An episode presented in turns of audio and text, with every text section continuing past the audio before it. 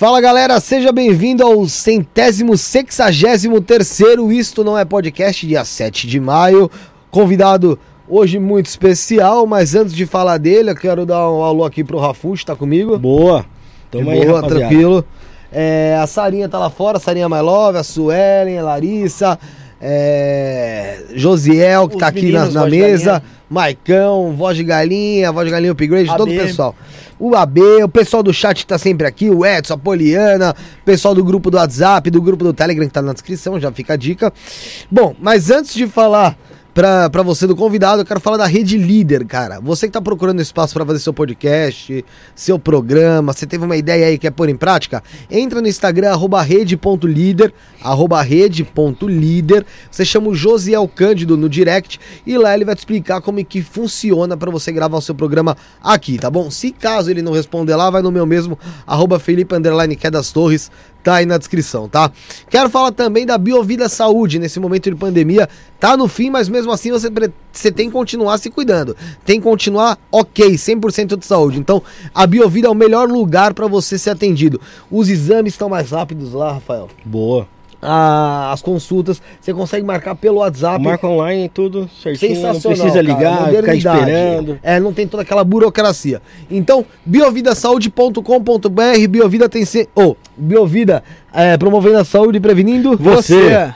Rede de trevo, Bruno. engasgou, engasgou. Engasguei. Ei, você que vai estacionar o carro, para não acontecer que nem aconteceu, que nem eu repito aqui já pelo vigésimo programa, que aconteceu que nem o pessoal que aconteceu lá que foi no show do Palmeiras e teve o carro furtado. Olha, procure uma perto. rede de trevo, estacionamento, onde você vai, que você vai estacionar com segurança, seguro, lá os manobristas de boa, você não vai ter seu carro arranhado, nem batido e muito menos roubado. São mais de 10 mil vagas de estacionamento em toda São Paulo, mais de 150 pontos. Tem sempre uma rede de trevo pertinho de Você. Temos também a Los Gringos Barbearia, quer dar o tapa. O Felipe deixou comigo porque é o seguinte: ele falou, ah, Bruno, você tá com o cabelinho cortado essa semana. Foi, verdade. Foi na Los Gringos, viu o Dudu, Verdade. pegou o autógrafo do Gil do Vigor, Pegou. fez o, fez o cabelinho, fez a barba. Então, Deu meu, tapa. Quer, quer dar um tapa? Joga, você joga uma sinuca lá, toma uma cerveja. Não toma cerveja? Toma um refri. Não toma refri, toma suco. Não toma suco, toma água. Toma Toma água, café. toma café. Se não tomar nada aí, Você está falecido, provavelmente. o seu rim já parou de funcionar, já, se não tomar nada, né? Enfim, vai lá cortar o cabelo, dá o tapa no visual, que foi o que menos que eu falei de cortar cabelo, falei tudo menos cortar o cabelo, da propaganda. Rua Joaquim Carlos, número 1000, 380. 1380, lá no posto do McDonald's, Los Gringos Barbearia. Arroba Los Gringos Barbearia. Arroba Los Gringos Barbearia. Tem mais o quê? Tem a caneca pra falar no final, daqui a pouco eu vou trazer Você vai aqui. lembrar. Pega a caneca depois lá pra eu falar aqui no finalzinho. Mas, ô Rafael, eu sei, a gente conversou ontem ou hoje, eu não sei, e você disse que estava empolgado com o programa de hoje aqui, que você acha que é um assunto muito interessante. Então eu peço pra você apresentar o nosso convidado de hoje, mano. Pô, comandante Robson, seja bem-vindo aqui. Muito obrigado, gente. comandante, vou ser bem sincero, eu conheci você pelos podcasts, né? Eu tava até refletindo essa semana que a gente vive numas bolhas que a gente não conhece outros conteúdos além do que eles recomendam pra gente, né? E eu acabei descobrindo o seu canal lá, o Arte da Guerra, e achei conteúdo pra caramba, assisti um monte de vídeo. Pô, bacana, parabéns, viu? Ah, eu fico feliz. A gente, a gente gosta de. Eu, eu penso assim: você tem que conversar com todo mundo, né? Então, é, a oportunidade que a gente tem aqui de falar para o público de vocês é muito, muito importante porque a gente traz uma mensagem aqui que interessa para todo mundo, né? A gente fala muito de soberania do Brasil, né? E a vida de vocês, né? O futuro de vocês. Sim. Então isso é muito importante. Tô muito feliz de estar aqui e já me diverti pra caramba vendo vocês fazer o comercial. É muito legal, uma equipe muito bacana, tá? Legal. É, comandante, prim- primeira coisa. Quer que eu tome água? Aí, É, como, é que, como é que começou essa história que o senhor, é- o senhor é capitão da Marinha, né? Isso. Como é, como, como é que começou essa paixão pela Marinha? Como foram os anos trabalhados lá na Marinha? Bom, deixa eu falar pra vocês. Eu comecei minha carreira no Exército.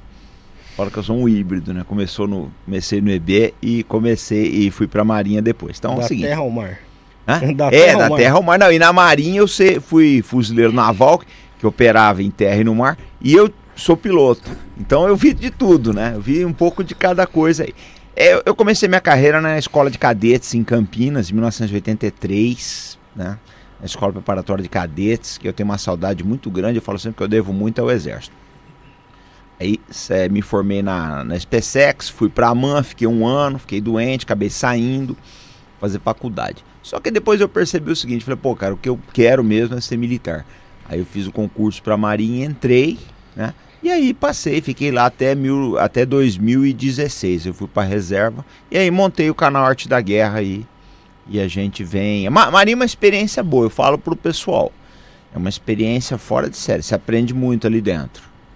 Ela te ensina muito. Uma casa muito boa. Eu tô, eu tô para fazer uma série de vídeos agora com as lições da Marinha, né? Então tem umas interessantes. Nunca leva uma bola quadrada pro teu chefe.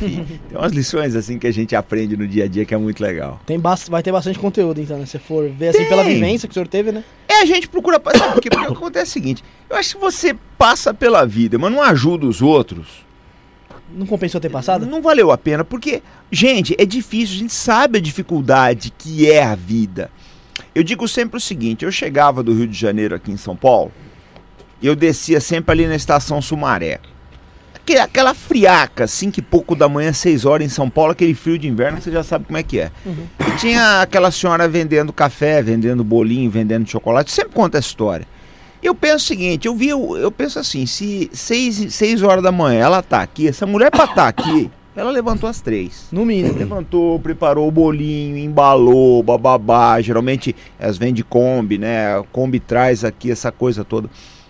Eu acho que se você não tentar melhorar a vida dessas pessoas que têm uma vida tão sofrida, para que, que valeu a pena, cara? Eu não, eu não, consigo entender certas coisas que a gente vê hoje em dia, a acumulação de dinheiro só por acumular. Pô, cara, você é indiferente a esse sofrimento, essa luta, essa, essa dor toda, né? É, eu acho que, sei lá, é, é, uma das missões que a gente tem no canal é exatamente isso: procurar passar para vocês que são mais jovens, que estão numa outra etapa da vida é procurar passar certos atalhos pra vocês não se darem mal, caramba. Falar, ó, não faz assim, eu já fiz dessa forma, não deu certo. Evita fazer isso para vocês não quebrarem a cara, pra vocês sofrerem menos, né? Eu, fico, eu fiquei um pouco na dúvida quando você falou agora sobre esse acúmulo de riqueza tal, que é visto no mundo, né? É, de fato, existem fortunas aí. Incalculáveis. É, incalculáveis. É. Mas o, eu, eu, queria entender a posição do senhor em relação a isso, em relação ao acúmulo de riqueza, em relação a essa história. Tem muita gente que fala que acha que devia ser bem mais taxado, é, outras pessoas dizem que não, que devia ser a mesma coisa que, que um cidadão comum aí vai classe... Vão chamar a gente de comunista já. É. Não, não, já estão no chat, já deve estar comunista. Não, não, não, não, não, eu não quero, não quero entrar em ideologia ainda política, posteriormente, se for da, da vontade do senhor também, com, conforme as perguntas entrar. Mas agora, sem falar de, de, da base política mesmo, de ideologia, mas sim de ideia em relação ao que poderia ser feito. O que, que o senhor pensa em relação a isso? Olha, vamos lá. Se você pegar bem mesmo e analisar os grandes fundos de investimento europeus uhum. e americanos, pega a BlackRock, tem outros aí, procura depois BlackRock, você vai achar. A BlackRock, ela tem um patrimônio de 10 trilhões de dólares. Só para você ter uma base, o PIB japonês é 4,5 trilhões ou 5, qualquer coisa. Ou seja, um, tem dois Japão. Dois Japão ali dentro. Aí, é, você pensa assim, você chega à conclusão do seguinte, você não pode deixar um poder desse tamanho, que isso aí já nem é mais capitalismo, é quase um domínio mundial. Sim. Você não pode deixar um poder desse tamanho na mão de meia dúzia de pessoas. Saiu, eu vi outro dia um, um vídeo de um sujeito que escreveu um livro chamado Giants, né? Não saiu no Brasil esse livro, Gigantes. Ele fala dessas grandes corporações, são 200 pessoas controlando esse dinheiro todo. 200 pessoas controlam uma coisa que é maior que um país. Aí, você fala, mas o que, que isso tem a ver comigo? Tem tudo a ver com tem. você, meu camarada. Porque quando o presidente vai na televisão e reclama por exemplo, né, do, do lucro da Petrobras, esse lucro não fica no Brasil. Uma boa parte desse lucro. É, não, não só de ações, tudo investe, uma parte do, do, do, da receita, do lucro que entra na Petrobras, o pessoal acha que fica aqui no Brasil. Não fica. Esses fundos são sim, donos sim. da Petrobras também. São donos da Embraer, são donos de tudo. E a margem de lucro da Petrobras é um negócio que, pelo amor de Deus, é absurdo, né? De grande, em comparação a Sim, se fosse reinvestido no Brasil, vá lá, mas a gente sabe que não é. Esse dinheiro sai de fora do Brasil. Então, é, é um negócio assim. É, para um, essas corporações que têm um patrimônio de 10 trilhões de dólares, para fazer um presidente da república, fazer um deputado, fazer o que quer que seja muito fácil. Aí você fala, onde é que eu entro nisso? Você, tá, você já está nisso, meu camarada. Já está mudando a tua vida. Isso, isso vai decidir o que, que você vai assistir na televisão, o que, que você vai receber no teu YouTube, no teu Instagram. Quando você liga, você abre o teu celular, que você bota lá Que é no YouTube, recomendado ali. o cara já recomendou pra você porque ele quer fazer a tua cabeça, ele quer te empurrar um produto, ele quer te empurrar uma ideia, ele quer fazer a tua cabeça. Essa é é a verdade, porque ele ganha mais dinheiro. Nesse jogo que eu tô falando, que é um mega, é um jogo tão grande que você não consegue. É como uma galáxia, vai. Você tá aqui no planeta Terra, você Sim. não consegue enxergar tudo que é. A gente é minúsculo. Não, não é nada. Esse jogo econômico é um jogo gigantesco que a gente não consegue ver, a gente só é vítima dele o tempo todo, porque esses caras controlam o país, controlam grandes corporações, te impõem o preço do petróleo, impõem tudo, né? E muita coisa não tá produzindo nada, né? É pura especulação também, É, né? esse é outro problema. Esse é outro problema que a gente vai chegar, né? Tá Mas- acontecendo o seguinte. Mas antes de entrar na especulação, como você acha que te- teria um controle? Como a gente faria pra controlar uma situação é, para Não chegar a esse ponto, para que é ou pra quebrar esse muito sistema? difícil. Agora muito é difícil, difícil. né? Não, agora eh, começa a ficar mais fácil, por quê? Porque essa ordem, essa ordem econômica, essa ordem política, ela está começando a ser quebrada em função da guerra da Ucrânia. Porque o que está acontecendo? Os caras bateram, bateram, tá? Num, num sistema assim que você vai aumentar o preço dos alimentos, você vai aumentar o preço do combustível, você vai aumentar o preço do gás, que é energia, e por aí vai, por causa da guerra. Aham. Então esse sistema que estava montado em cima disso, ele está balançando. Está muito difícil controlar isso. Por quê? Porque vai se perder. Tem muitas empresas que estavam na mão desses grandes grupos que vão passar, por exemplo, para empresários chineses, empresários russos e por aí vai. Então, é, pode ser que as coisas se alterem. Mas isso que eu estou falando em mudar já custou a cabeça de muita gente. Derrubaram o governo da Líbia, derrubaram o governo do Iraque, derrubaram uma série de coisas aí. Eles pegam, por exemplo, eu vejo o pessoal falando da Venezuela, né? Uhum. Você fala, ah, Venezuela, incompetência. Pô, não é só isso, não, cara. Se você fechar um banco para um país, você pode pôr quem você quiser na presidência dele. Se vai quebra, pô. quebrar. Você fechar os, os financiamentos, é a mesma coisa aqui. Você pega, você tem o, estu- o estúdio, vamos supor que o estúdio é alugado. Se o cara do estúdio chegar para você e falar, "Eu não vou te alugar, como é que você vai fazer? Ou você vai ter que arranjar outro lugar e. Exato, é, mas você não tem como É, arrumar você não um- tem como sair dali. outros bancos. Os Uhum. bancos são todos dos mesmos A donos. É isso que né? quebra país. Agora mesmo eles já ameaçaram o Bolsonaro, já ameaçaram com sanções o Brasil. Tentaram ameaçar a Rússia, mas se deram mal porque o Putin há muitos anos vinha acumulando ouro, ele comprou boa parte do ouro da Venezuela e de ouro de outros países, não consegue mais fazer isso daí. O cara tem ouro na mão, você vai sancionar ele, você não tem como sancionar, ele tem como pagar em ouro. E aquele sistema SWIFT que, que os caras querem quebrar? A base lá? da chantagem é o É, SWIFT.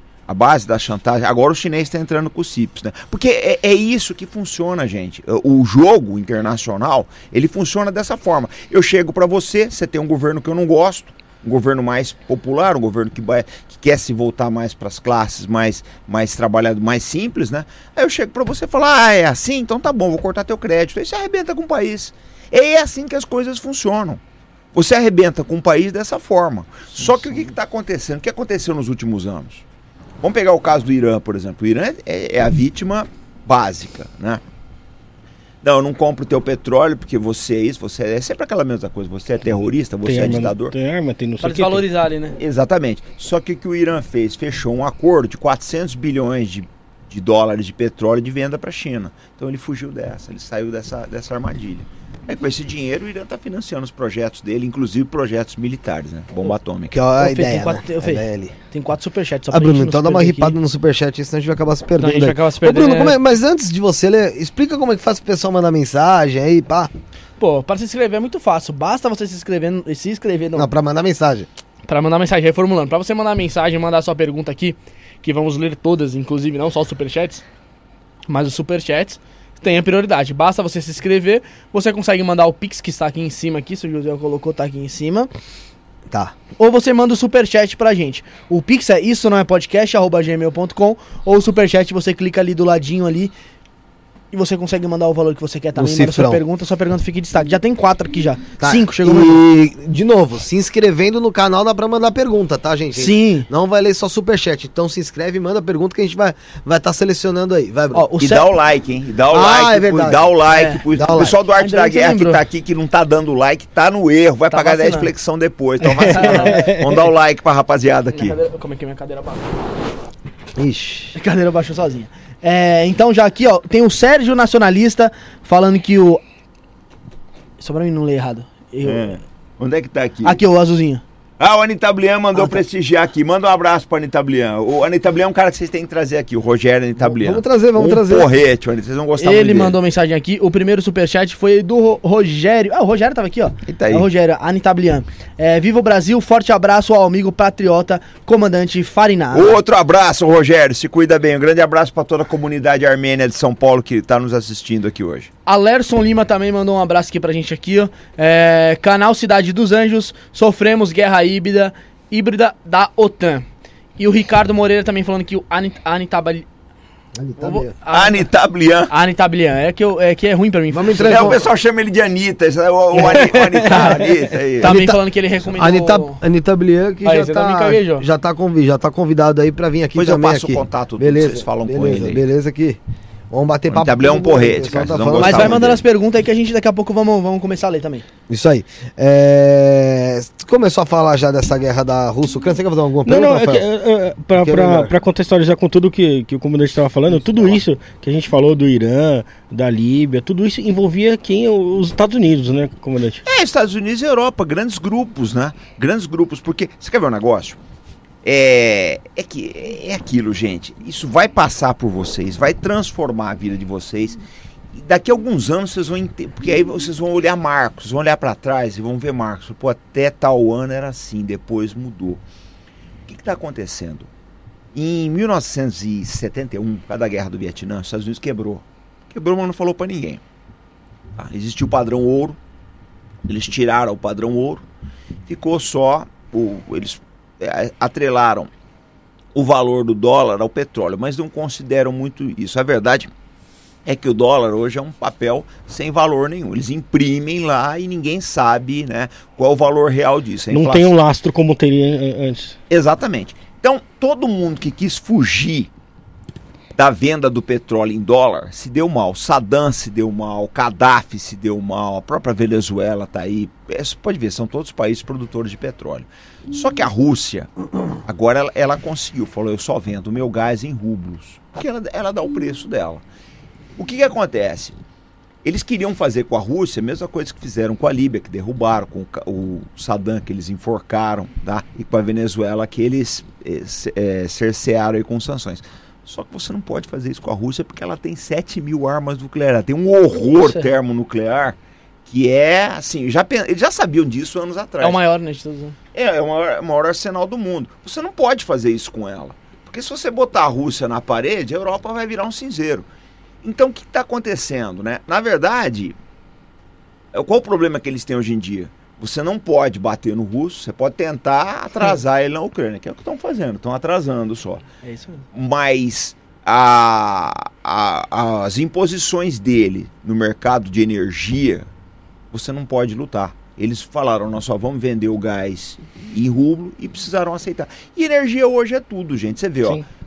ó, quase 8 horas da noite, tudo isso aqui é energia. É. Se você cortar a energia aqui, do acabou. camarada, acabou. O nosso mundo vive em, em Você, função da perde, você perde tudo, você perde conectividade. Não acontece. é, Tudo, tudo que você pode pensar, produção mais barata, tudo que você, você consegue entregar, vai esse controle remoto, vamos supor que você custa 20 reais, você entrega 20 reais, porque você tem eletricidade, você tem energia para produzir ele que te permite isso. Se eu elevar o preço da energia, você não me entrega mais a 20 reais. Você vai falar, eu não consigo. Você imagina se houvesse algum problema aí, não sei, astronômico aí que desse um problema de energia de todo o planeta aqui. Exatamente. Mas o que vai acontecer? Na pessoal? ligação, vai, O que, que vai acabar acontecendo vai colapsar. que o pessoal. Exatamente. A tendência é essa.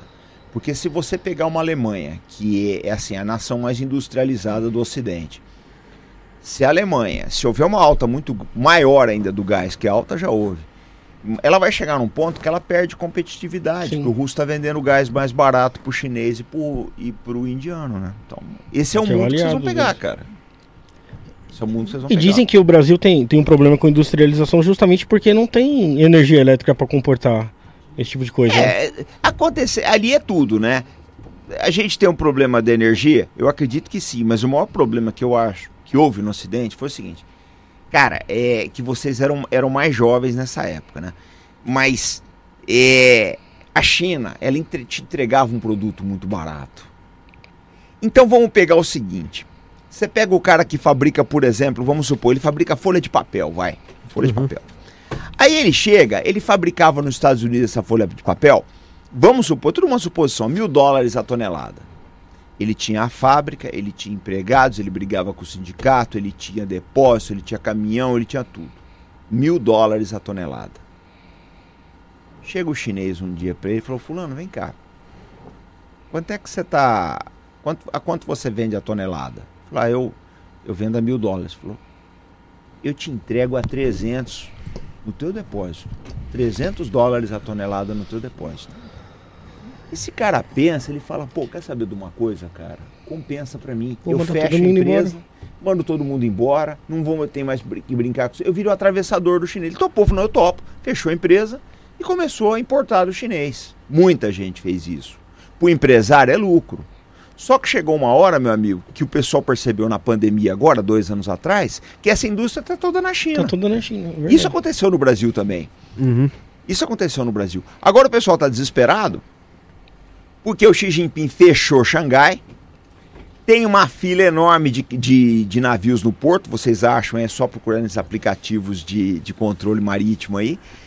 Ou seja, ele pegou, ele é dono da cadeia produtiva.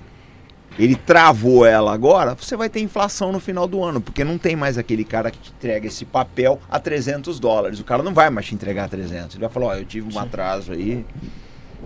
Agora é quanto? É, eu vou ter que te cobrar 500. E você compra, porque se você não comprar, você vai ficar sem teu Vai papel. ficar sem. E não tem quem produza? Então isso aconteceu no mundo inteiro. Pela ganância, a boa e velha ganância. O cara pensa, pô, mas esse cara me entrega 300 dólares, eu vou fazer isso daí.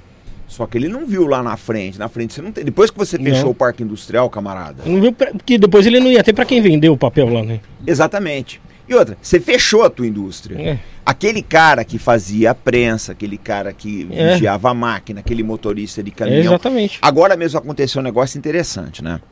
Quando o russo fechou, ameaçou a fechar a torneirinha do gás, os americanos correram para o pessoal da indústria do xisto, né? que é aquele gás de, de, de, de fra- de fraturamento lá.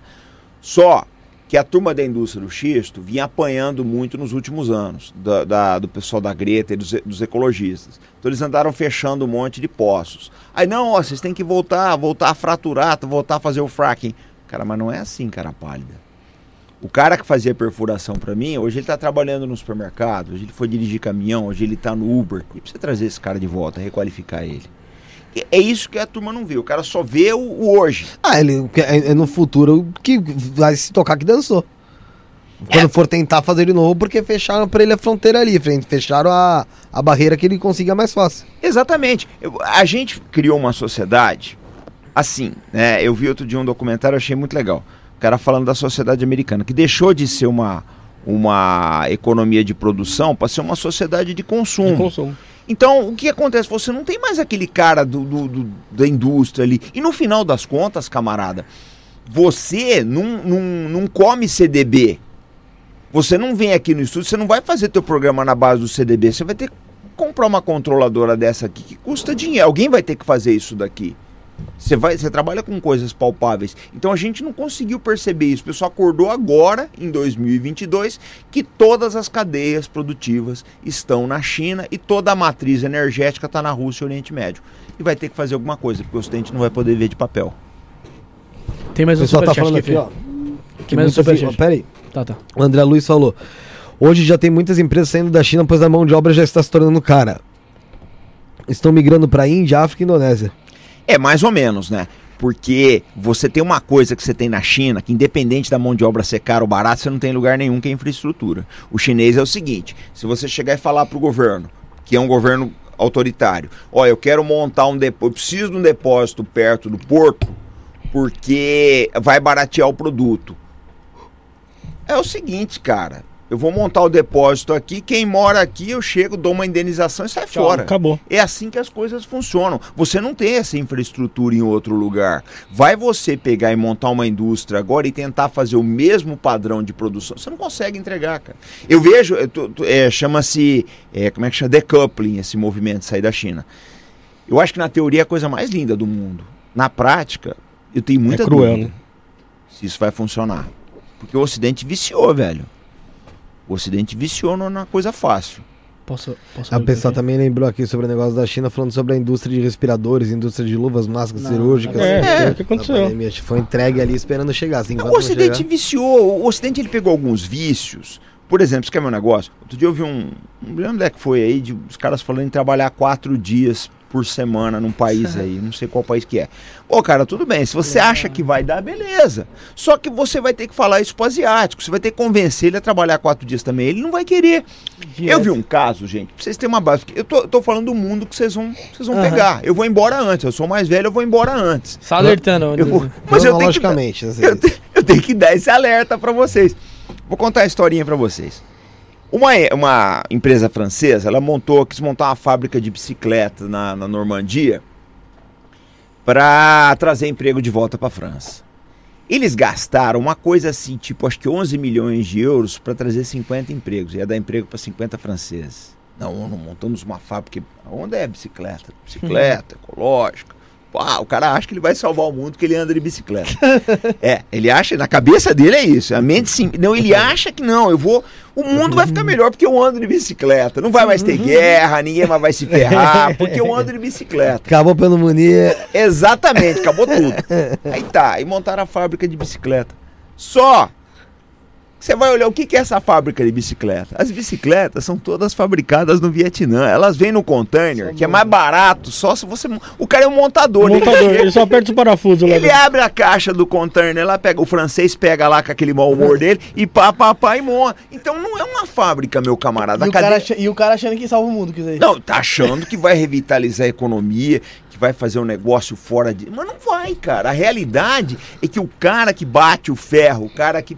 Tá lá, é o, é o, vietnamitazinho lá que trabalha 12 horas por dia ali porque precisa e por aí vai. Então eu acho assim, é, nós estamos vivendo numa fantasia muito grande se a gente acha que vai conseguir, você vai conseguir ter um ocidente que trabalha pouco às custas de uma Ásia que trabalha pra caramba. Isso não vai durar pra sempre, cara. E, e tem precarização de trabalho no mundo inteiro também, né, capitão? Sim, Ou- tem. Tem, mas o problema é o seguinte, vamos lá, vai. É, você pega, por exemplo, eu, eu, eu sempre faço isso. Toda vez que eu pego o Uber, eu gosto muito de conversar com os caras. Do Uber a situação tá ruim, do Rappi tá péssima, né? Porque você pergunta pros caras, vem cá, meu camarada. Você. Eu vou te fazer uma pergunta, você responde se você quiser. Mas se você for responder, me responda com sinceridade. Você paga INSS? Ele, pô, não, não, não, não pago. Eu falei, não precisa nem explicar por quê. Eu sei porque não tá sobrando. Esse cara, se o dia de amanhã ou ele bate o carro, ou o cara da moto lá que leva a tua pizza, se ele cai, o que, que ele tem na vida? Não tem nada. Então são coisas que a gente precisa ver. A gente precisa começar a olhar. Né? Que mundo que a gente quer para essas pessoas? É, é um mundo que está indo assim no- no- em, em transformações rápidas. Mas é assim, é bom, o Uber é, pô, é bom, ninguém questiona, é bom pra caramba. Mas será que é bom pra todo mundo? Pra aquele cara que tá ralando ali é difícil, cara. Tem gente que se adapta bem. Outro dia eu vi um cara lá, 10, ó, 10 11 mil viagens, Deus parabéns. Falei, pô, cara, tu é um O cara herói. tá desde o começo da Uber. Exatamente, tá desde o começo e trabalha, né? Mas, é, é- é- mas você tem que olhar que um cara desse é exceção, ele não é a regra. A regra é, você vai ficar doente, Uhum. tá? Você vai bater o carro um dia, você vai ter um Vai problema. ter com- manutenção no carro. Vai ter- Exato. Não Exatamente. tem como, é, não tem como. É, o, o pessoal fala muito do Getúlio, reclama muito da CLT, mas era o que dava pra fazer também, né? A gente tem que olhar, e, pessoal, nós nunca vamos ter uma solução que ela vai só numa direção. Que vai abranger todo mundo, que vai ser legal pra todo mundo. Não tem, mas é uma coisa inegável, concentração de renda. Quando você tem nos Estados Unidos um Elon Musk com um salário de, de umas centenas de milhões de dólares, tem algo errado com a base.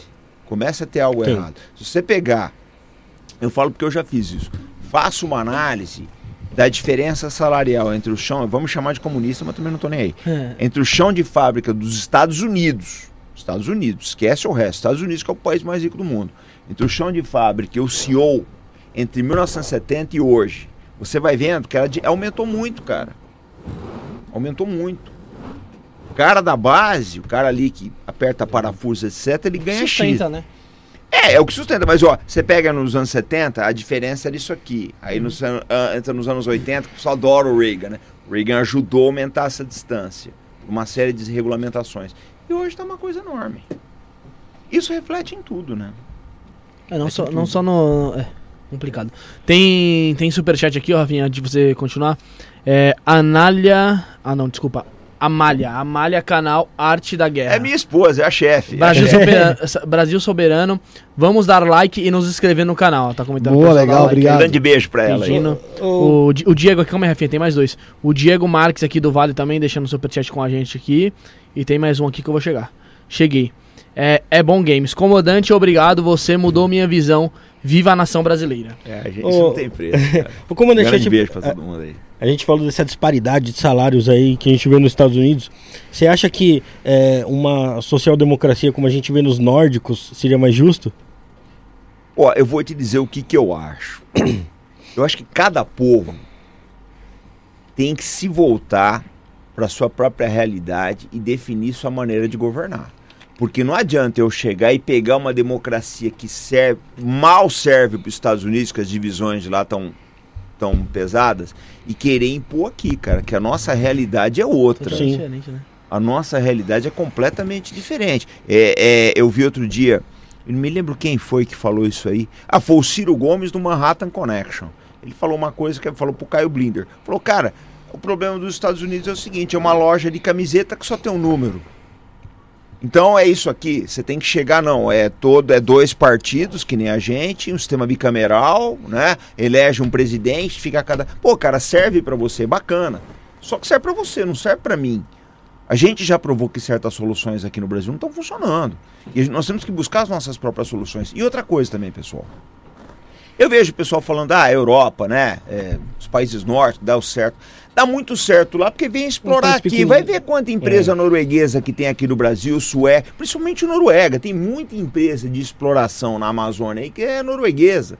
Então é muito fácil você chegar e dizer, não, ó, aqui, aqui a gente, Bonitinho. aqui é limpinho, branquinho, né? Todo mundo louro de olhos azuis e dá tudo certo. Aqui você não pode pisar fora da faixa, mas o cara vem e explora o terceiro mundo. Tá nem aí. é. É. Vai ver a política que o francês faz do franco CFA na África, é pura exploração. Aí é fácil você chegar e dizer que a França é o país mais civilizado do mundo, roubando os outros.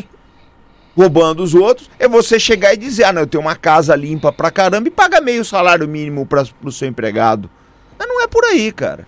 Não é Essa, por aí. Tem até uma mensagem aqui do, do De- Deilton. Deilton Alencar. Ele perguntando: queria saber do, do comandante a importância estratégica do Brasil de ter o sub- submarino nuclear. Isso muda algo em relação ao estado da nossa defesa? Muda. Muda porque, pelo seguinte: vocês têm que olhar que o Brasil é um país de vocação marítima, pelo menos em termos de comércio. Tá? É, é, você vê, nós somos, acho que, os- se não, não fomos os, os maiores, né, estamos entre os maiores aí, exportadores de, de commodities agrícolas do mundo. A gente abastece o mundo, essa é que é a verdade. E que essa situação da guerra da Ucrânia, o nosso papel vai ficar mais evidente ainda. Pô, se, se a gente não tem uma defesa litorânea, uma defesa das nossas linhas de comunicação marítima, que é o básico, todas as guerras mundiais foram em cima das linhas de defesa, as linhas de comunicações marítimas. Se a gente não tiver defesa disso, a gente vai quebrar, cara, porque a gente vai vender para quem? O cara vai e fecha o nosso mar, nossa soja que está saindo daqui, né, para a China, para outros países aí, como é que a gente vai vender? Então, o submarino é um plus, é é uma mudança agora, eu acho assim. Vocês têm que ficar vigilante, porque eu ouvia falar do submarino nuclear quando eu era aluno da escola de cadetes lá em Campinas. Hoje eu sou comandante antigo, tô na reserva, minha turma, pô, já é general, almirante, etc. E a gente não viu esse submarino nuclear pronto. Então a gente tem que fazer pressão em cima dos parlamentares para que a Marinha tenha os recursos e o Exército nos seus respectivos projetos e a Força Aérea também, para que eles tenham os recursos para que esses projetos não morram, porque isso aqui é o futuro de vocês, cara. Eu tô falando do futuro de vocês. O dia de amanhã, você tem um filho aí, tá? E o Brasil sofre uma, debla, uma debacle. Gente, vocês não têm noção do que o do peso, o peso econômico que esses países fazem em cima de Iraque, Venezuela, etc. É, Líbia. Falta tudo, cara. Você precisa de um remédio pro teu filho que você só compra no exterior, você não pode comprar porque tem, tem pressão econômica. Então o Brasil não pode se sujeitar a isso. A gente olha o futuro desses brasileirinhos, só vai ter alguma esperança, só vai ter alguma aurora, só vai ter alguma, alguma luz aí se a gente trabalhar agora isso. Então construir defesa, uma educação melhor, tá? um sistema político adaptado à nossa realidade, porque Hoje em dia, eu falo sempre isso. Você vota num policial e elege um cantor de axé. Mas é uma realidade. Você É. não elege o cara que você votou.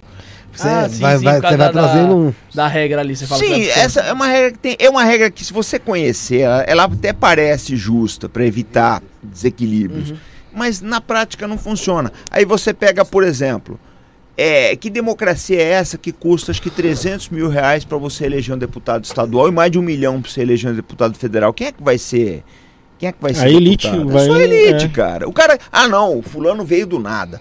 Fulano, o pai dele, eu já vi um caso aí, né, que a pessoa cansa, não, porque o meu pai era humilde, fazia isso. Tudo bem, mas só que quem te elegeu não foi teu pai, né, cara? Foi o banco, né? Não foi teu pai que te colocou lá. Teu pai teve uma origem humilde. Você estudou com dificuldade, mas você não está representando o teu pai ali. É uma- essa é a realidade. Tá? Você está representando os bancos que pagaram a tua candidatura. É isso que a gente tem que começar a cobrar, cara. Nós somos, nós somos os donos disso aqui. Nós somos os donos. Aqui todo mundo é sócio dessa coisa. Sim. Então eu acho o seguinte, a gente tem que ter poder de voto, a gente não tem? Não tem, cara, é a realidade. Não tem, eu vejo, eu canso de ver o cara falar, não, enche a boca pra falar, não. Meu pai era cobrador de ônibus, eu estudei com muita dificuldade, tá, meu amigo, mas você não tá chegando aí porque teu pai era cobrador de ônibus, você tá chegando aí porque o banco enfiou dinheiro em você. Ele Então, tá respondendo o interesse ali, né? é lógico, essa hipocrisia tem que cair, pô. Tem que chegar, tem que ter um sistema, um sistema distrital, o que é que seja, não sei. Mas você consegue eleger um cara do teu bairro. Sim. Um cara que você conhece. Não, esse cara eu conheço. E a campanha dele ser barata também. Ele não precisa. Por que, que a campanha é cara? Porque você, por exemplo, São Paulo, são 600 e poucos municípios, sei lá. Você tem que visitar uma porrada deles. Isso é dinheiro, meu camarada. Isso é dinheiro. Então tem que mudar esse sistema, né? Senão não tem futuro. Mudando um pouco de tema aqui, mas tem algum superchat aí Tem pra você um, ler? um Ah, desculpa, tem então o vai lá. aqui. É, Frederico Monteiro deixou aqui, ó. Canal Arte da Guerra e canal Rogério Anitablian estão provocando a ira dos que não amam o Brasil. Estou É com verdade. vocês, é, força, prossigam. É, o Cortes Políticos mandou aqui, ó. é, comandante, pode explicar a questão dos submarinos nucleares que estão espalhados pelo, pelo oceano? Tá vendo, galera? CNI é superchat, a gente tá lendo também. Então vai mandando a sua mensagem aí, é lógico. Superchat fica em destaque e a gente tem mais facilidade pra ler, tá bom? E se inscreve no canal. Bom, vamos lá. Quando você tem uma situação de instabilidade ou de conflito, o que, que é? que A primeira coisa que você vai fazer é botar os submarinos, os boomers, né? Submarinos com mísseis nucleares no mar. Por que isso? Você não sabe onde é que eles estão. O submarino é a garantia de morte, gente. É a garantia de morte. Por que que, por exemplo, a Rússia? Vamos pegar esse caso da Rússia, da Ucrânia, que é uma realidade que eu vivo ela todo dia, porque todo dia eu tô fazendo live explicando, etc. É, a OTAN e os Estados Unidos, quando teve a guerra na Líbia em 2013, no Iraque em 2003, no Kosovo em 99, a primeira coisa que eles fizeram é impor uma zona de exclusão aérea. O que é uma zona de exclusão aérea? Você enche de aeronaves armadas o espaço aéreo daquele país e nada que é militar vai voar ali. Então você permite que as tropas que estão a seu favor façam o que quiserem. Eles quiseram fazer isso na Rússia, mas não pode. Por quê? Porque a Rússia tem 7 mil ogivas nucleares e uma boa parte dessas ogivas estão no fundo do mar hoje. Você não sabe onde elas estão. Você não sabe. Você pode até destruir as bases terrestres da Rússia. Existe essa possibilidade. Você destruir algumas bases terrestres. Mas você garante que você vai eliminar os submarinos que você não sabe onde sabe. está. Estão no fundo do mar. Um fundo do mar com, com uma quantidade de ogivas que é suficiente para destruir a costa leste dos Estados Unidos. Então o que acontece? A Rússia tem esse poder de barganha. Né? A Ucrânia implorou para os Estados Unidos para impor, para impor uma zona de exclusão aérea. Unidos falaram, eu não posso. Eles deram outros motivos, mas eles não podem. Porque se eles fizerem isso, a Rússia vai retalhar nuclearmente. Você destrói Nova York, destrói o que você quiser. Então, o submarino nuclear, armado com mísseis nucleares, é bom que, se, existem vários tipos de submarinos nucleares. Ele é a garantia de sobrevivência de um Estado, cara. Ninguém brinca com um negócio desse. É, é, é a arma mais mortal que o ser humano concebeu até hoje. É uma garantia de tudo que você pode pensar, porque você não acha aquilo. Você sabe, você sabe que em algum lugar no fundo do oceano existe uma coisa, uma estrutura inteligente, armado com mísseis termonucleares, capaz de destruir completamente o seu país. Então você não pode arriscar. Por isso que eles são tão temidos. Então a gente pode dizer que a gente está totalmente fragilizado aqui no Brasil porque a gente não tem nenhuma defesa. A gente, a gente né? ia ter que o quê? Se juntar com alguém? Não, a gente tem que Eu fazer o o nosso, né? Sei lá. Não, não, tô falando num caso agora, em- emergência. Ah, agora não dá mais tempo fazer tem nada. mais nada. No momento não dá. A gente tem que contar é com que o fato que Deus é brasileiro, né? E que essa ordem mundial está sendo explodida ainda. Porque, na verdade, pessoal, quem pisou na bola foi a geração anterior. Essa geração que hoje tem seus 70, 80 anos aí, que foi é, deixando a parte de defesa do Brasil do lado. Então eu lembro o seu Fernando Collor que fechou a base da Serra do Cachimbo lá da Força Aérea, fechou o campo de testes, tá? Eu lembro o seu Fernando Henrique Cardoso que assinou o Tratado de, de Não Proliferação de Armas Nucleares, o seu Ulisses Guimarães que colocou na Constituição de 88 o uso de energia nuclear para fins pacíficos, o seu Michel Temer que em 2017 assinou o Tratado de Proibição de Armas Nucleares, mais o tratado mútuo que foi assinado com a Argentina de desarmamento. Quer dizer, é, você teve uma sucessão de lideranças míopes que não tinham capacidade de enxergar o futuro e não preveram a situação de hoje. Hoje nós temos uma situação no Brasil de abertas ameaças, de vir funcionário americano, eu provo para vocês por A mais B, vir funcionário do, Departamento de Estado dos Estados Unidos ameaçar o presidente Bolsonaro. Eles vêm ameaçar aqui, isso é um absurdo. Ameaçar em que sentido? Ameaçar... Não, o, o, o- Teve dois casos aí, né? Um, o diretor da CIA, William Burns, esteve aqui em agosto do ano passado. Foi eles. eu- eu- depois negaram isso aí, não foi? Ah, mas quando nega, meu amigo? É porque já foi. É, quando nega que Deixa já foi. É, essa negação aí, não, não acredite nisso não, tá? Eu também não acreditei Não, muito, não não. acredita nisso não, porque aconteceu. O cara não veio aqui fazer turismo. Veio fazer o que aqui? O diretor da CIA veio fazer o que aqui no Brasil? Passear, né? É, não, não veio passear, ele veio para dar um recado, essa que é a verdade. Depois veio a subsecretária de Estado, que é a Vitória Nuland, teve aqui semana passada, deu uma entrevista cara de pau na CNN falando assim, que o governo americano confia no sistema eleitoral brasileiro. Isso foi um recado pro presidente, gente, pelo amor de Deus. Se isso aí não é um recado, eu não sei o que que é. Eu ofender a inteligência do- do- dos nossos inscritos aqui, eu não classificar isso aí como uma ameaça, como uma afronta. Eles fazem isso no mundo inteiro, fizeram isso na Arábia Saudita, se deram muito mal porque o príncipe lá pôs o Bin o, Salman lá. é, o Bin Salman pôs o Jack Sullivan para correr. Então, é, é- é- esse é o jogo. Por que, que eles fazem isso? Porque o Brasil não tem defesa. Por que, que não tem defesa? Porque uma geração de péssimos políticos que nós tivemos aí é, deixaram o país nessa, nessa condição. Agora, para recuperar, vai ser difícil. E nesse tempo a gente passou por um, por um governo militar de, de mais de 20 anos, né? Não, mas é que tá. O governo militar, ele estava adiantado na questão nuclear. Você pode ver que o projeto de Angra começa lá no governo no governo Geisel. Tá? Existia essa, essa visão de alguns, de alguns setores mais nacionalistas das Forças Armadas de que o Brasil é, poderia ser alvo no futuro e que tinha. Porque o que, acontece? O que, é um estadista, cara? Estadista é uma pessoa que ele tem que olhar 40 anos para frente.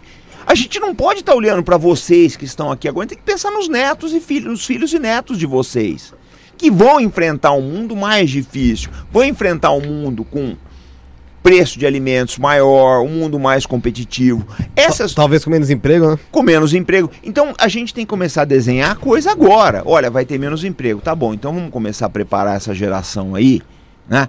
Para um conhecimento técnico melhor, para pelo menos uma boa parte conseguir chegar no mercado, tá? se safar e ajudar os outros. É isso que a gente tem que começar a pensar. Agora, foi se deixando. Foi se deixando. Deu esse quadro que nós temos aí hoje em dia. É estranho porque o governo militar do, do Brasil foi muito próximo dos Estados Unidos, né? Será que. Mais é, não. O Geisel detestava os Estados Unidos. Ah, é? O relacionamento dele com o presidente Carter era pavoroso. Tanto que o Geisel foi comprar as usinas nucleares na Alemanha, né?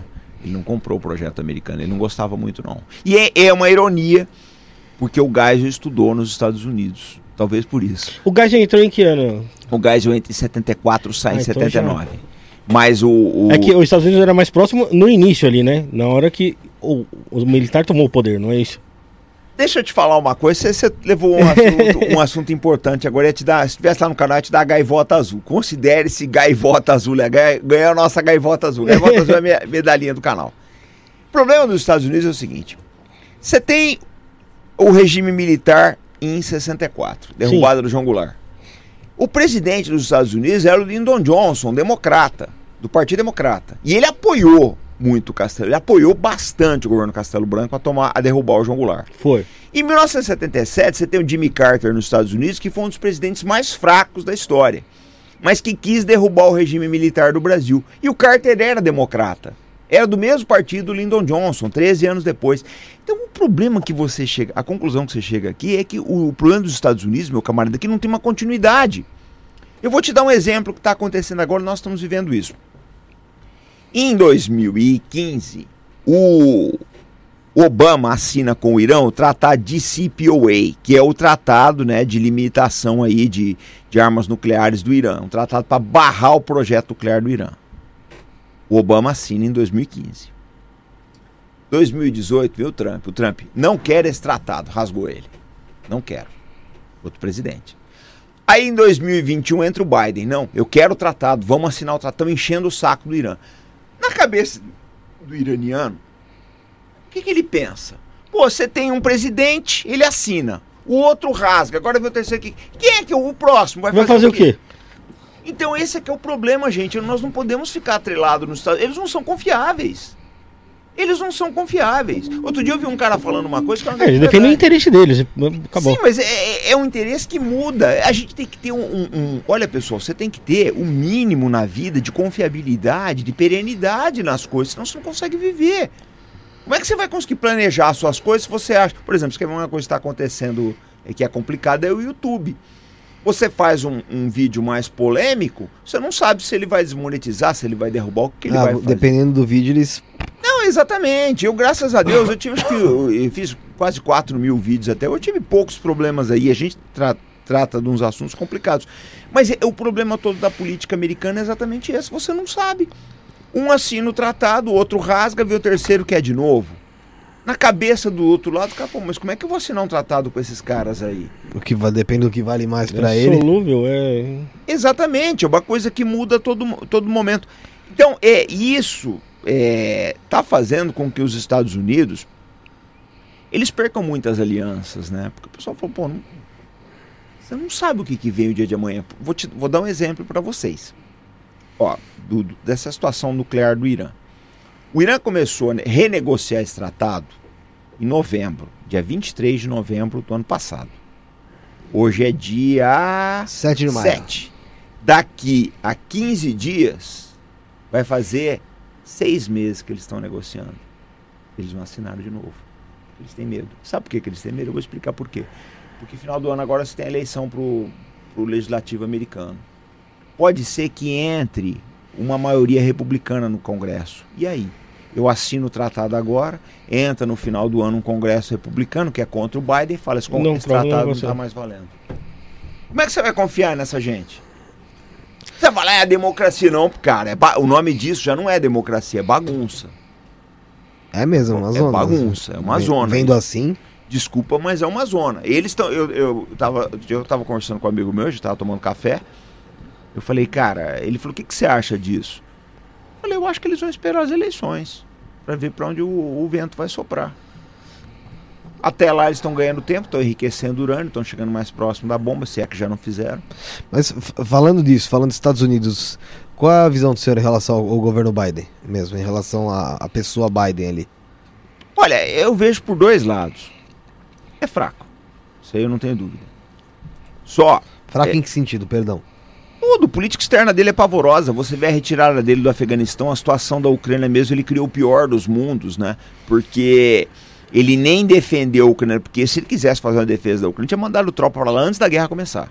A Rússia não teria invadido. Se tivesse uma brigada americana lá, a Rússia não entrava. Porque eles iam falar, não, realmente o Biden está compromissado com a. Ucrânia, nós não vamos. Mas ele não fez nenhuma coisa nem outra. Ele falou, não, a Ucrânia pode entrar na OTAN. Ele fala, ó, ele- o que, que ele fala? A Ucrânia pode entrar na OTAN. Se a Rússia invadir, eu não vou responder militarmente, só vou colocar sanções. O Putin tá salvo, sanção, eu tô em casa. Tô tranquilo. Eu tenho ouro sobrando. Eu tenho ouro, eu tenho petróleo, eu tenho terras aráveis, eu tenho tudo que eu preciso para uma guerra. Então, ele, ele condenou a Ucrânia. Agora, eu preciso fazer uma ressalva aqui pro teu público. Tá? A gente tem que ser justo nas coisas e honesto com o inscrito.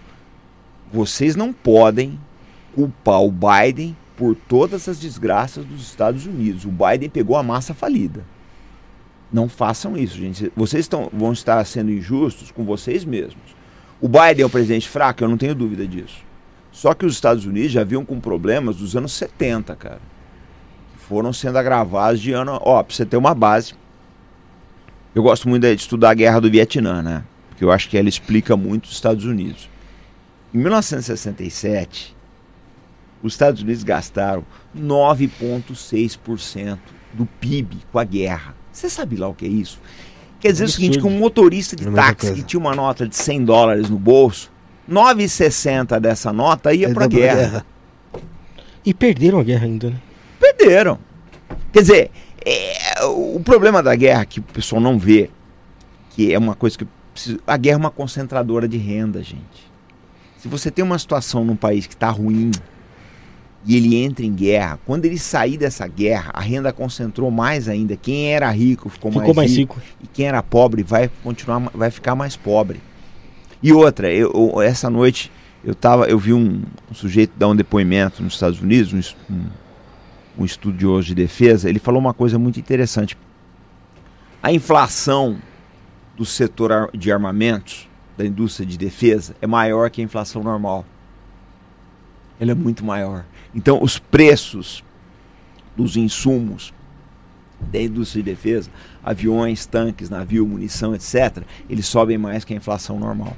Então, o Vietnã, ele foi um câncer que ao longo do tempo ele foi corroendo a sociedade americana. Eles saem do padrão ouro, a indústria de defesa acostumou. Ela falou: um dia ela viu o sonho dourado, que é 9,6% do PIB em investimento. Um dia ela viu aquilo. Ela sempre vai querer voltar para aquele. Talvez ela nunca mais volte, mas ela sempre vai querer voltar. Nessa tentativa de voltar, ela elege senadores, ela elege deputados e por aí vai. Então eu acho que no longo prazo, a guerra do Vietnã acabou por arrebentar os Estados Unidos. O que é pior, eles não aprenderam nada com isso. Porque está aí o, o Afeganistão repetiram os mesmos erros. Mas para voltar ao Biden. É, eu acho que os Estados Unidos já vinham descendo a ladeira. Precisavam de um cara bom aí, talvez no segundo mandato do Trump. E não obstante o erro dele do JCPOA aí do Irã, ele era um cara que teve os seus acertos. Precisariam de um cara bom agora. O Biden não é esse cara, mas não, não dá para jogar toda. Falar, ah, não, os Estados Unidos via bem, o Biden piorou. Não, os Estados Unidos via mal e o Biden só acelerou a coisa. Puxa, né, é complicado. Mas se fosse, você acha que se fosse o Trump no lugar do Biden nesse momento, nesse cenário atual aí, mais precisamente dessa guerra entre é, Rússia e Ucrânia, você acha que alguma coisa sairia diferente do que tá? Acho. Eu acho que não haveria guerra. Porque o relacionamento dele com o Putin era razoável. Eu acho que não haveria essa guerra. Eu não acho. O Trump foi o presidente americano que menos fez guerra, gente. É uma realidade. Por incrível que pareça, ele era muito bom de relacionamento. Né? Ele visitou até a Coreia do Norte, ele né? Ele, poxa. Ele era um, o, o Trump era um negociador, né, cara? O Trump é um vendedor de imóveis, né? Ele sempre foi um vendedor de imóveis. Real estate. Ele, eu, eu acho que ele não, não ter, essa guerra não aconteceria, na minha opinião. Mas, é, assim, a gente nunca vai saber agora, né? Mas eu, eu acho, gente, eu, assim, o, o meu prognóstico é muito é, pessimista, porque eu acho que todas as condicionantes, uma grande armadilha econômica, para puxar a Europa e os Estados Unidos estão montados. Se vai para frente ou não, não sei, mas. Então a gente corre o risco ainda de uma terceira guerra mundial ainda. Se você me perguntasse há 10 dias atrás, eu ia te dizer sim com certeza. Hoje eu tenho dúvidas. Vou te explicar por quê. Porque isso tudo que você está vendo na Ucrânia, na minha opinião, acaba se tornando um grande teatro. A Ucrânia já perdeu essa guerra, cara. Ela não tem como ganhar. Tá sendo um massacre. Tá falida, né? Tá quebrada, tá em todos os sentidos. Oh, você, é, é, sabe o que, é, gente? Eu fiz isso a minha vida inteira, né? A vida inteira analisando assuntos militares. Você olha os prisioneiros de guerra da Ucrânia, você vê que a idade aumentou, o moral está muito baixo, o padrão de operações da Ucrânia é um padrão de quem está perdendo a guerra e por aí vai. Eu não acho que eles têm, têm boas chances de ganhar, não. Então, por isso que eu acho que vai ser difícil uma terceira guerra mundial. O Putin, sabe que ele está numa situação boa. Ele tem quem está pagando a guerra, você sabe quem é, né? Quem está pagando? A Alemanha. É o gás que ela compra da Rússia. Ela compra ah, 30, 35 bilhões de dólares de gás por ano. Isso dá para o Putin fazer uma guerrinha boa aí. É, então eu acho assim. O Putin tem gás, tem dinheiro, tem as áreas agrícolas, tem ouro, tá? É uma situação cômoda. Eu não acho que no momento é, pode ser que as coisas saiam do controle, mas eu acho que no momento ele ele está a cavaleiro da situação. E essas vertentes nazistas que tem lá na Ucrânia lá? Alguém que apoia a Ucrânia pode ser visto como apoiador de nazismo também? Não, quem, eu acho que quem está apoiando no Brasil não, não, sabe, na verdade, do que está falando, né? Porque é, é o seguinte, pessoal, vocês não podem pegar a guerra da Ucrânia e achar que ela surgiu do nada. Você tem que olhar, você tem que voltar no tempo para 2013, 2014. 2013, 2014, você tinha o Yanukovych, que era o presidente, eleito, eleito, que era pró-Rússia. Houve uma revolução colorida lá, nos mesmos moldes. Pega a derrubada da Dilma, Isso, foi igual lá. Igualzinho. A única coisa é que lá teve violência. Que quase não teve. Lá teve violência. Muita violência. Eles pegaram esses grupos de extrema direita, inflaram o nacionalismo, deram muito dinheiro, deram armas, deram inclusive retroescavadeira, e eles derrubaram o Yanukovych. Na sequência, começou uma violência contra as populações russas no leste da Ucrânia, ali no Donbass. A Rússia interveio. E aí começa a confusão. Mas era um governo legitimamente eleito na Ucrânia, dentro daquilo que pode ser legítimo lá na Ucrânia, que é um país complicado pra caramba. E, e tem uma Rafael, região ali da, da, da, Ucrânia que o pessoal se vê como russo mesmo, né? Olha, parece que na Ucrânia inteira você encontra gente que fala russo, mas aquela região do Donetsk e do, do, do, do Luhansk ali é a região mais rica da Ucrânia, só para vocês terem uma base. Na União Soviética eles fizeram uma coisa interessante, né? Eles falaram: olha, vamos desenvolver a parte mais próxima da Rússia. Se tiver um problema um dia. Né? E é justamente aquela região, uma região de mineração, uma região de indústrias, tudo que você pode pensar. O Putin, na verdade, ele está ficando com a parte mais rica da Ucrânia. Foi bem jogado isso dele. Tem superchat aqui, o Márcio Costa mandou. Aqui, acabou de perguntar. Perder a pergunta dele aqui, mas ele tinha enviado perguntando o que pode ser feita uh, na nossa indústria armamentista. O. Passou o nome dele aqui na hora que eu ia ler, Ó, ele passou direto. Eu, eu, vou responder daquela. Eu não entendi direito a pergunta. Eu vou responder daquilo. O que poderia ser feito pela nossa indústria armamentista. Não, peraí, eu, eu, eu sei, mas. Sei eu não sei o que ele quis dizer. Eu vou responder daquilo que eu sei, que é defesa, indústria de defesa. Sim. Não sei se é isso que ele queria. Ele queria perguntar, mas eu penso assim: a primeira coisa é a gente tinha que ter uma bancada no Congresso alinhada com esse segmento. Hoje você tem pouquíssimos deputados que entendem o que se passa né, no ambiente de defesa do Brasil. Primeira coisa era isso aí. Agora, a própria indústria, ela tem que vir à luz do sol e comunicar o que ela quer e o que ela precisa. Porque a gente sabe que ela precisa de investimento. Bacana. Você precisa de investimento, ótimo. Quanto? Para qual setor? Por quanto tempo? O que, que você vai me entregar? É isso que a gente precisa. Tem que ter um ter... estudo, né? De... É, exatamente. Tem, tem que ter essa atenção. Eu acho que esse ano vai mudar muita coisa. Por quê? Por que, que o, você não tem deputado e senador antenado com a indústria de defesa? Porque não dá voto, cara. É verdade. Não é popular isso, né? Não, não dá voto. Ninguém fala. Agora tá, nós estamos mudando. O Anitta Blian, o pessoal do Velho General, aqui do Arte da Guerra, do Rubem Gonzalez, a turma toda do, do Bom Combate, estão enchendo o saco eu espero que vocês entrem nessa cruzada também. Era, era o que o Enéas falava lá, todo mundo Exatamente. dava risada, né? Na verdade. O, eu conheci o Enéas, cara. Eu, eu, tive com ele várias vezes no Rio. O Enéas era uma figura fora de série. Ele viu isso há 30 anos atrás. Só que eu costumo falar sempre no, no canal, eu falo, gente, o Enéas morreu, ele foi embora. A gente não pode esperar nascer outro Enéas. É. Tem que pegar agora com o que tem e em frente. Eu acho que a melhor maneira, onde quer que ele esteja, de homenageá-lo, é pegar a bandeira dele e tocar pra frente. Agora, esperar nascer outro Enéas, não, a gente não pode ficar na. Eu falo assim, que é sebastianismo isso, né? Ficar esperando que o cara vai voltar. Não vai, a gente tem que pegar agora e fazer o nosso. E fazer o nosso o que, que é? É construir uma bancada antenada com essas necessidades. Senão o Brasil quebra mesmo. Ô, comandante, tem uma. Aqui pra gente não fugir até de quem vem reclamar ou falar alguma coisa, eu não sei, né? O senhor pode explicar um pouco melhor. Tem muita gente falando que o senhor é melancia, que, é, é que o senhor é, usa farda, mas é ah, é isso daí. Como é que você lida com isso no seu canal? É, o pessoal enche muito tudo saco, porque ó. esse pessoal não sabe nada, né? Por que, que você acha que eles te chamam de comunista ou acham que o senhor é comunista? Essa turma que vende. Olha, cara, eu penso assim. Eu acho que essas pessoas deveriam se interessar pelos projetos de Brasil. Sim. Essa turma toda assiste, faz um ou outro curso de maluco aí de chapéu de alumínio. Chapéu de alumínio. É, mas você não vê nenhuma proposta disso. Qual é o objetivo desse curso? Dizer que existe um complô comunista para tomar o Brasil? Meu amigo, eu conheço uma porrada de comunistas. Eu nunca vi comunista com dinheiro, nunca vi. Nunca vi um comunista com dinheiro. Ele não tem dinheiro, meu camarada. Comunista, para tomar o poder, essa, o que essa turma não conhece é que não se- você precisa de dinheiro. O comunista não tem dinheiro. A maior parte dos comunistas que eu conheço, o cara é operário, o cara é estudante. E por aí vai. O cara é, é sociólogo. Você precisa ter dinheiro para tomar o poder. Essa turma, na verdade, eu tenho pena porque eles são vítimas, são vítimas, são usados, são vítimas e usados pelos sistemas que eu já falei que querem fazer uma balbúrdia aqui no Brasil, tá? São usados para tocar horror. Mas não vão conseguir, essa turma não vai acabar conseguindo nada. Sabe por quê? Porque não existe harmonia, cara. Você precisa ter planos. Pergunta, senta com um cara desse pergunta, meu amigo, qual é teu plano pro Brasil? É uma, uma dúvida que eu tenho todo mundo, porque todo mundo que critica, fala, mas. É, não, ele vai falar, não, tem que derrubar o STF, tem que derrubar o STF. Meu amigo, o STF há 40 anos não era nada, o Brasil continuava com problema. Então o problema não é o STF. Eles não sabem nem o que falam.